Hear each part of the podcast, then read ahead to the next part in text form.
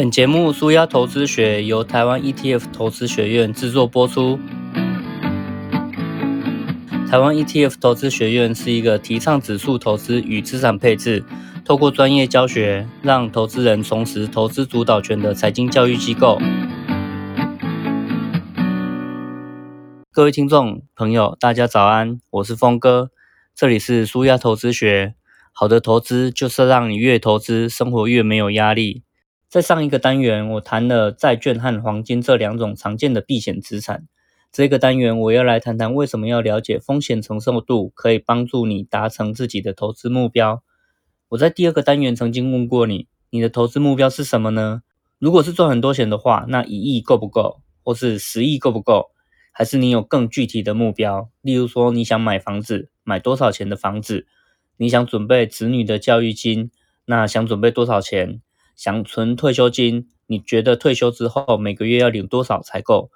我在前面曾经提过，只有定下一个合理的投资目标，你才可以规划出一个做得到的投资策略以及资产配置。前面我花了两个单元的时间谈了股票这种核心资产，也谈了债券这种避险资产。那听到这里，你打算配置多少钱在股票，又配置多少钱在债券呢？为什么我们要谈风险承受度呢？因为只有你知道了自己的风险承受度，你才会真正了解自己适合的股债比是什么。那什么是风险承受度呢？其实很简单。那我想先问问你，你觉得自己是一个稳健保守的投资人，还是一个积极的投资人？在你心里有一个答案之后啊，我要来讲一下风险承受度的定义。风险承受度其实就是你的资产在跌多少的时候，你会开始受不了，晚上甚至会睡不着觉。如果你去银行，银行的理专可能会请你做个问卷，想要测出你的风险承受度。这个问卷在银行里面叫做 KYC（Know Your Customer），也就是要了解你这个客户。那银行要了解客户的风险属性，才知道要卖哪一种相对应的商品给他们啊。不过这个 KYC 只是在法规的要求下面要了解客户的风险属性，并没有真的很认真去全面性的了解这个客户他的投资需求。为什么我会这样说呢？因为这个问卷会问你，例如说，你可以接受正负八 percent 的报酬或损失吗？还是你可以接受正负三十 percent 的报酬跟损失？那如果资产因为市场波动而下跌了，你会很恐慌的立刻卖出，还是很兴奋的就马上加码呢？所以这些问题就可能会很详细，但是可能都没有什么实质的意义。这个问卷有两大问题。第一个是它根本测不出你真正的风险承受度。例如说，你如果是在三月的时候，疫情刚好爆发的时候做这份问卷，你会发现你自己根本就是超级保守的一个投资人。但是如果同样一年，然后在七月的时候股市回升了，你在做这份问卷，你会发现自己超级积极的，因为你完全感受不到任何的风险，好像买什么都会赚钱。所以这份问卷真正在测的是你当下的情绪。同一份问卷，你在不同的时间点做，会产生不同的结果。这是这个问卷第一个问题，它其实测不出你真正的风险属性。第二个问题是，客户所测出来的风险承受度其实是可以被调整的。例如说，在《夺命金》这部电影里面，一位退休的妇女跟银行理专抱怨说，钱存在银行的利率很低啊，物价又一直上涨，那根本就吃不消，希望自己的资产可以稳定的成长。银行理专帮他做了一份风险承受度的问卷，测出来他是一个保守型的投资人。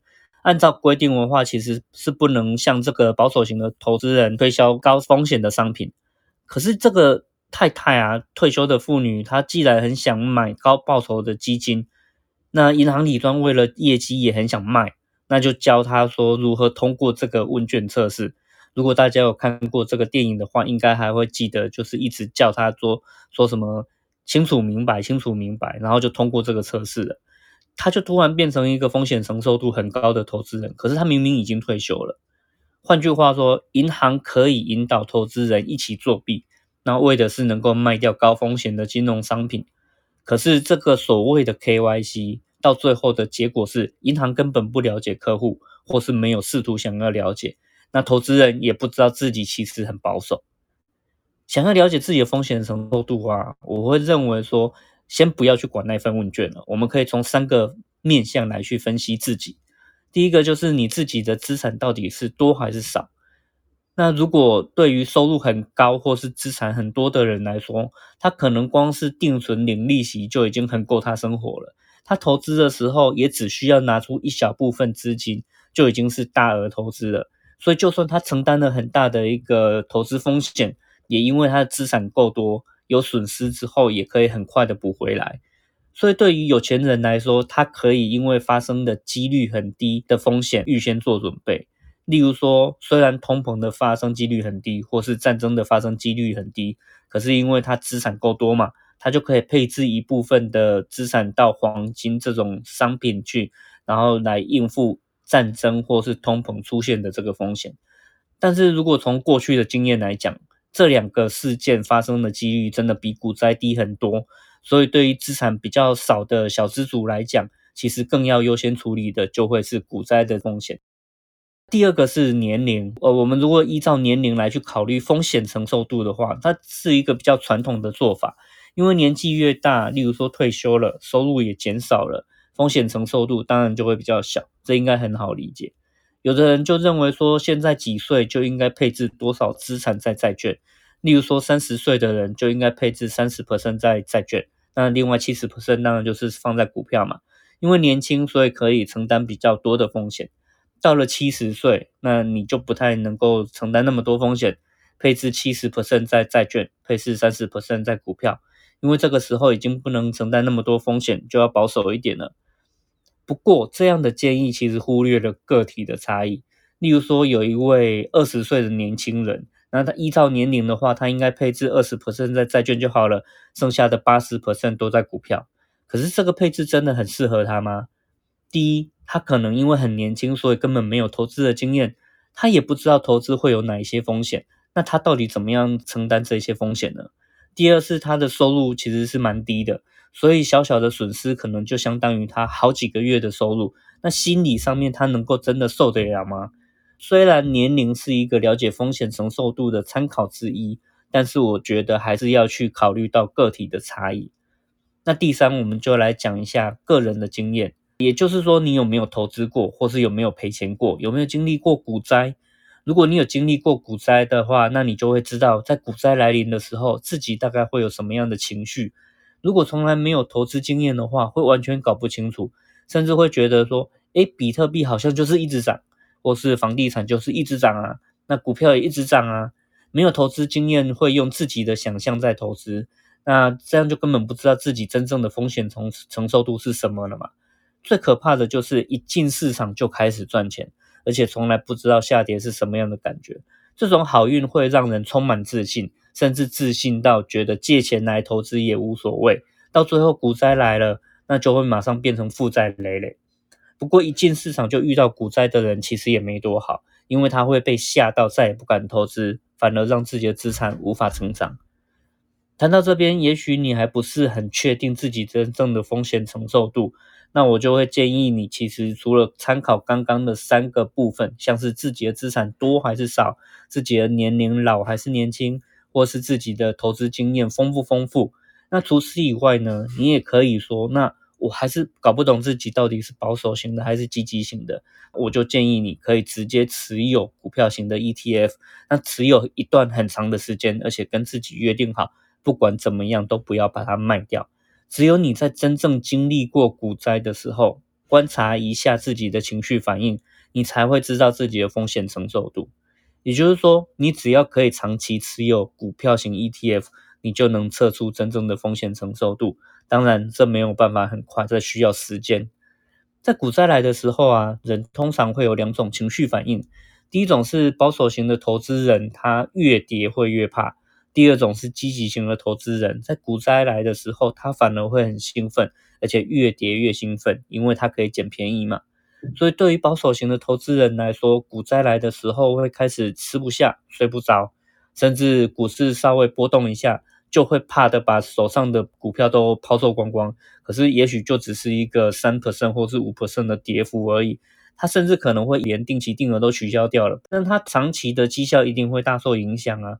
应该继续扣款的时候却没有继续扣款，他就没有办法利用股价下跌的时机，用比较便宜的价格去买到更多的单位数，借此来降低自己的持有成本。其实这真的很可惜。相对来讲，对积极型的投资人来说，他可能会说：“那我下跌的时候就很兴奋，就会一直买，一直买，跌二十 percent 继续买，跌三十 percent 更买更多，那买的很开心。但是当跌到五十 percent、跌到六十 percent 的时候，他会突然从兴奋转为恐慌，因为在他真的发现赔很多钱了，他没有预期到会跌到这么多，所以他会整个恐慌，然后就完全没有风险承受度。”在股市已经达到最低点的时候，可能刚好就把自己所有的持股卖出，那结果造成了极大的损失。所以我想提醒你的是，了解自己的风险承受度非常好，但是你也要知道说，市场上面的行情啊，永远会出乎你的意料之外。就像我们过去从来没有想过，原油期货的报价怎么会变成是负的啊？我们也没有想过，一个礼拜竟然会有四次熔断。巴菲特活了八十九岁，然后他也才经历过一次。我们怎么可能在一个礼拜之内经历过四次呢？但是这些情况又真实的发生了。所以，即便你曾经经历过一两次的股灾，知道自己的风险承受度大概是怎么样，也不要以为已经很了解自己。因为当市场的发展出乎你意料之外的时候，你还是不会知道自己会做出什么样情绪性的反应。所以，能够遵守纪律，可能会比什么都还更重要。当你知道自己的风险承受度之后啊，你就可以开始决定自己的股债比要怎么安排。但是，如果你没有遵守纪律，让自己的资产固定都维持原来设定的百分比的话，你可能就无法达成自己的投资目标。例如说，你设定定期定额，那就要持续下去嘛，不要因为股灾来了很害怕就把它停掉。或是股灾来了，让你的股票资产大幅降低。那假设你原本设定的是七十比三十的股债比，它最后又因为股票大跌，就变成六十比四十的股债比。那你要遵守纪律，再买进股票，然后让股债比维持在原来你设定的比例。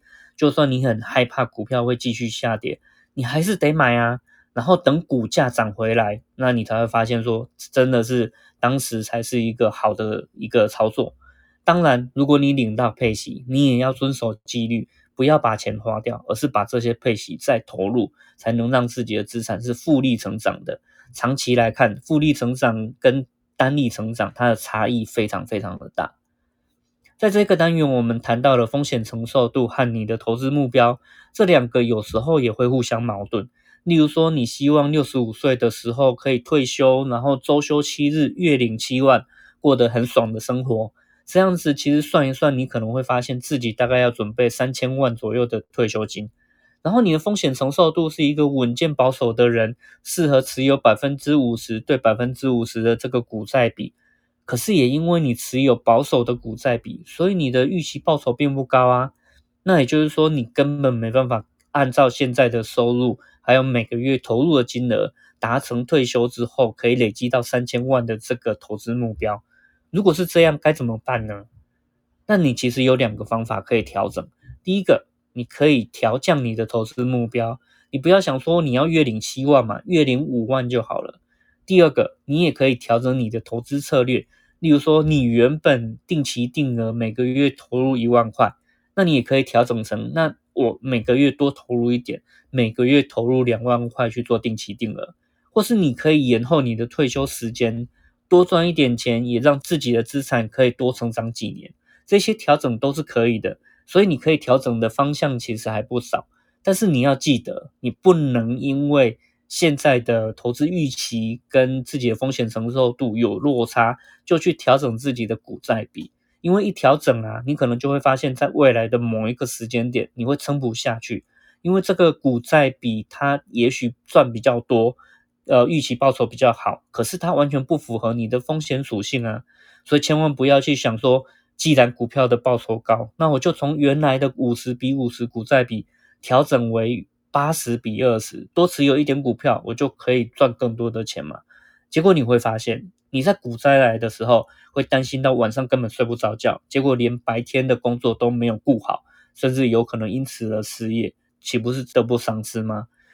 如果大家想要系统化学习理财，欢迎现在马上在阿 Q Pass 活动通的网站上搜寻“人生理财”这个关键字。峰哥精心规划了人生必学的理财八堂课，透过连续八个星期，每周一个小时的线上直播课程，陪伴你搞懂从储蓄、税务、保险、信用、投资以及退休等等的理财主题，教你学会自己把钱管好。所以我在这个单元就聊了说，为什么要了解风险承受度？那一般是怎么样去测量风险承受度的？以及我建议去思考的方向。那如果可以的话，我还是会建议你提早的开始长期持股，那你就可以更了解说，哦，在股灾来的时候，我有什么样的情绪变化，跌到多少，我大概会开始受不了。那这个才是真实的风险承受度。接着，你也可以透过风险承受度来去调整你的股债比，并且记得一定要坚守纪律，该再投资就再投资，该再平衡就再平衡，然后领到股息再投资，它才会是一个复利成长的。如果你可以长期坚守这样的纪律，那你就可以帮助自己越来越接近你的投资目标。那在下一个单元，我们再来谈谈说。